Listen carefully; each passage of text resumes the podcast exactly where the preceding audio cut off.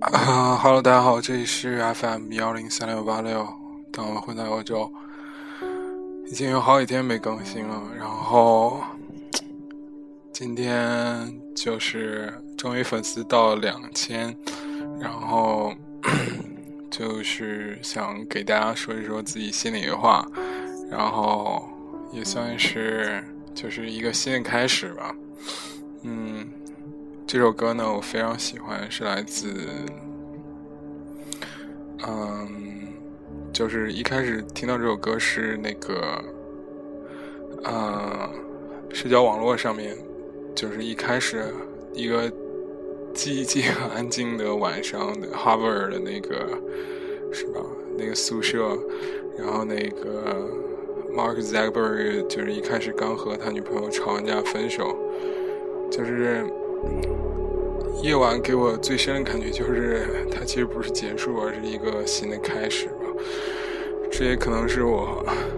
为什么特别喜欢这首歌的原因。嗯，今天我会放两遍这首歌，然后要给大家聊什么呢？就是说一说，就是当初为什么这个弄这个电台。其实去年六月六号的时候。当时学业特压力特别大，然后就是以就是我们电台第一期录制的时候，学的压力特别特别大，然后每天就是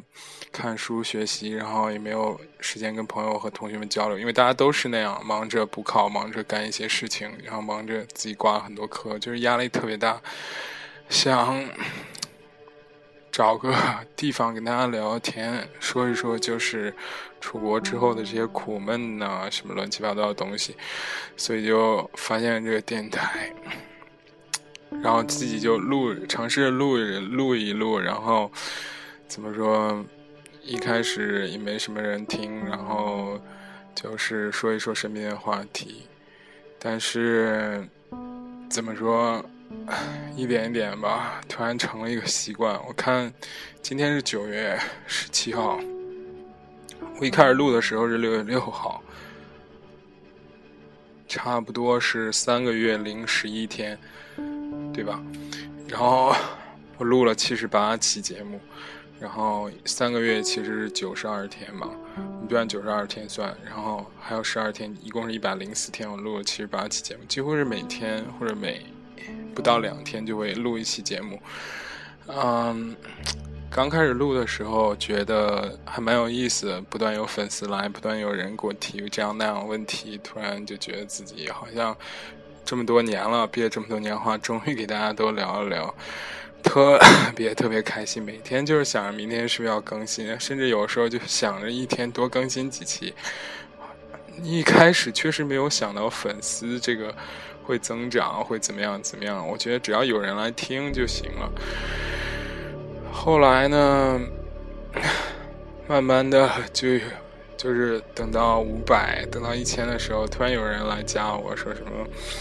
要互粉啊，什么乱七八糟的一些东西。我一开始非常鄙视，后来我觉得自己真的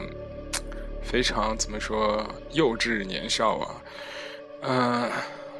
我总觉得就是。按照自己喜欢的方式做事情是，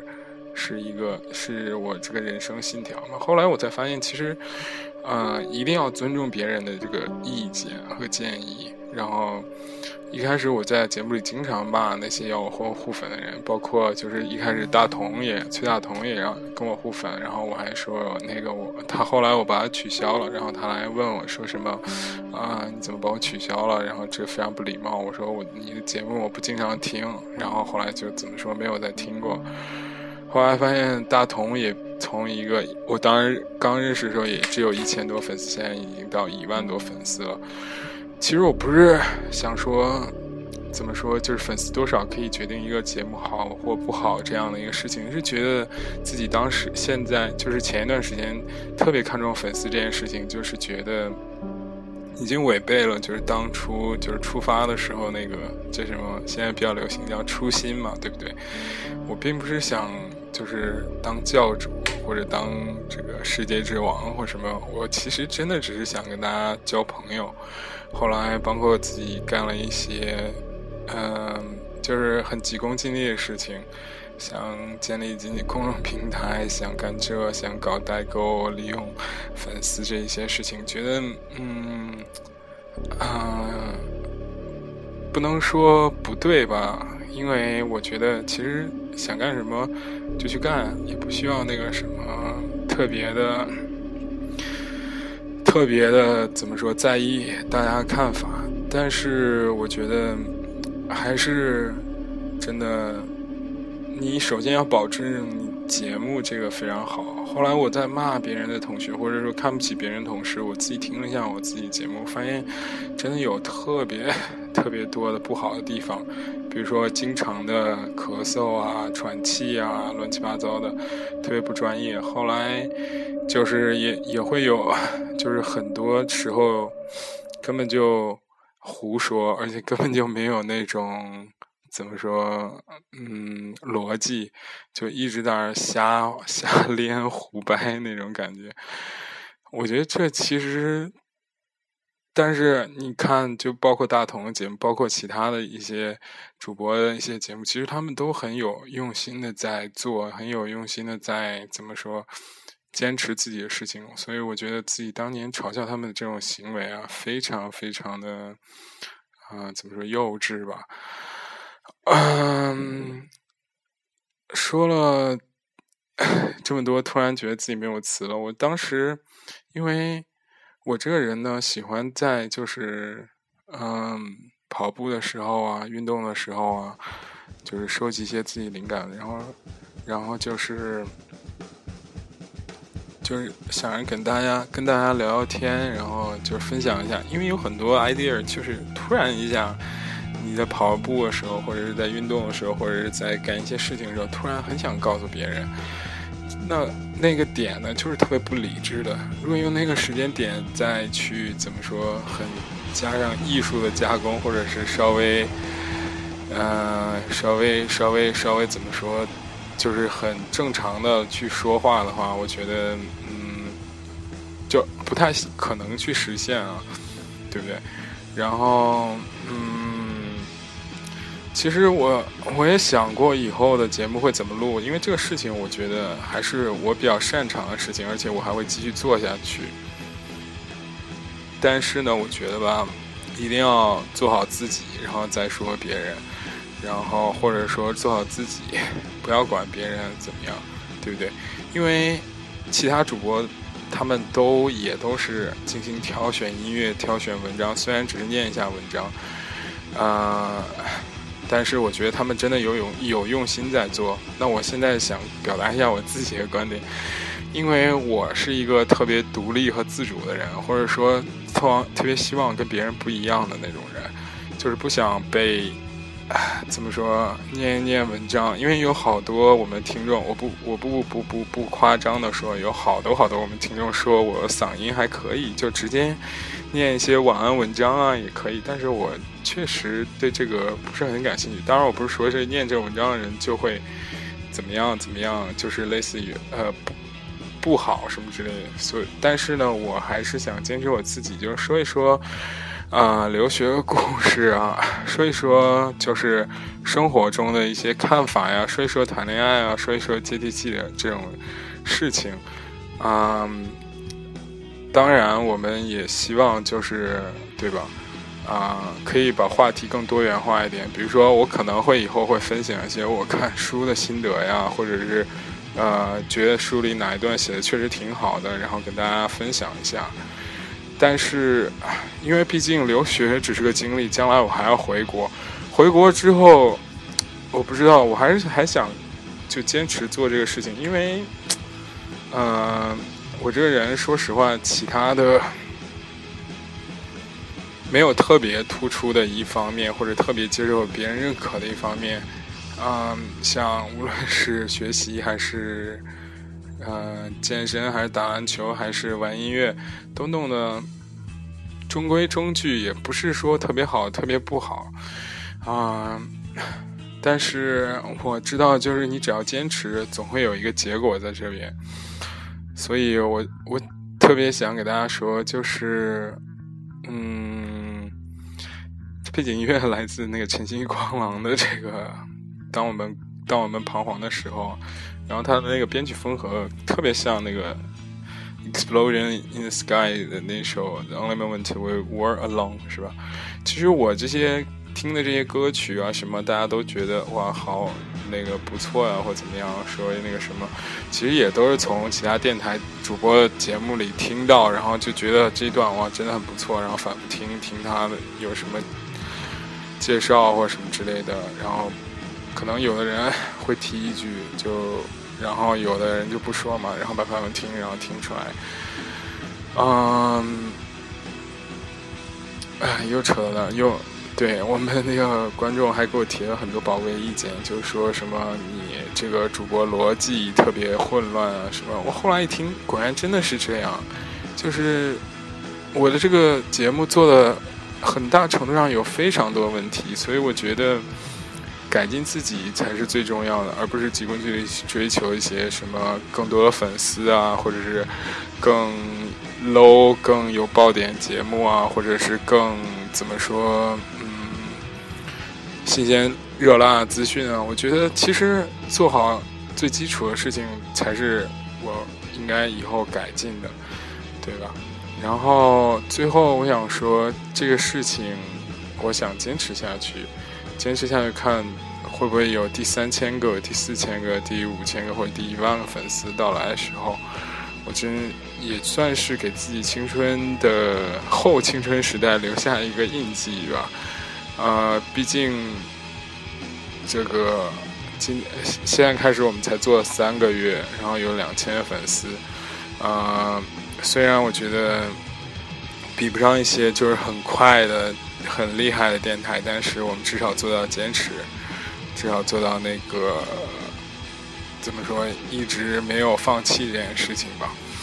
嗯，最后我还对给大家推荐几个我个人比较喜欢，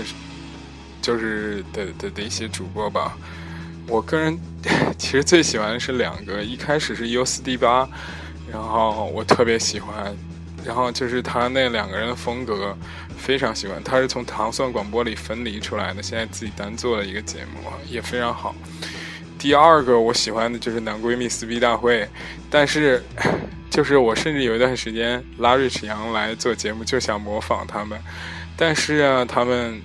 就是因为可能个人一些原因没有坚持再做下去。其实花姐，我是你的粉丝，我特别喜欢那个，但是大家可能都听不到男闺蜜私密大会了，但是它真的是一款非常接地气的这个节目，就是。呃，每一个点都会让你觉得我很真实，很好笑，而且两个人那个特点，就两个直男，然后声音略嗲那种直男，让我觉得非常，呃不错。但是撕逼大会现在以前节目也没有了，也现在的更新成了那个你妈贵姓他自己一个人的更新了，然后我也会有听有支持，但是觉得还是有些失望吧。啊，我一直把我这个。电台定位于十三个人电台，但是大家百分之八十或者九十以上节目都是我自己做，也是希望就是我我们三个的友谊可以不不会散，就是任何时候听听到电台或者听到之前一些声音的时候，就觉得我们三个人其实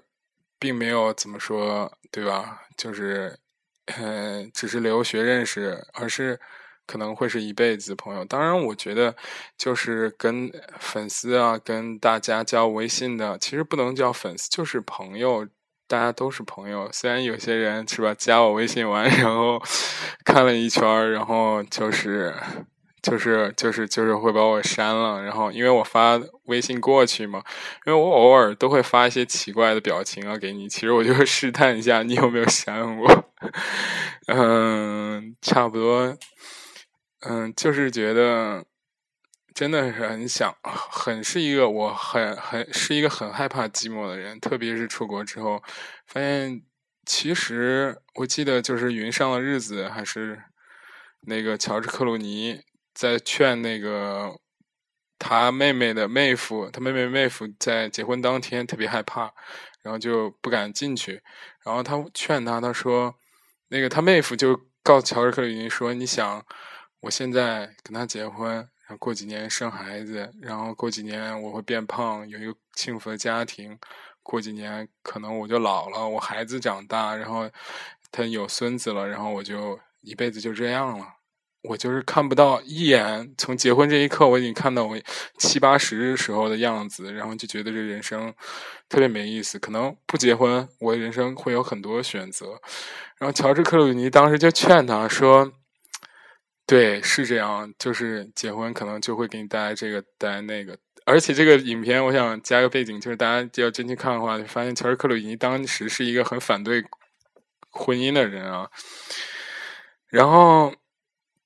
他劝他说：“是是的，结婚就会给你带来这样的、这样或那样的困扰。但是你仔细想一想，你你每一个快乐的时光，每一个高兴的时光，你是一个人在那儿吗？”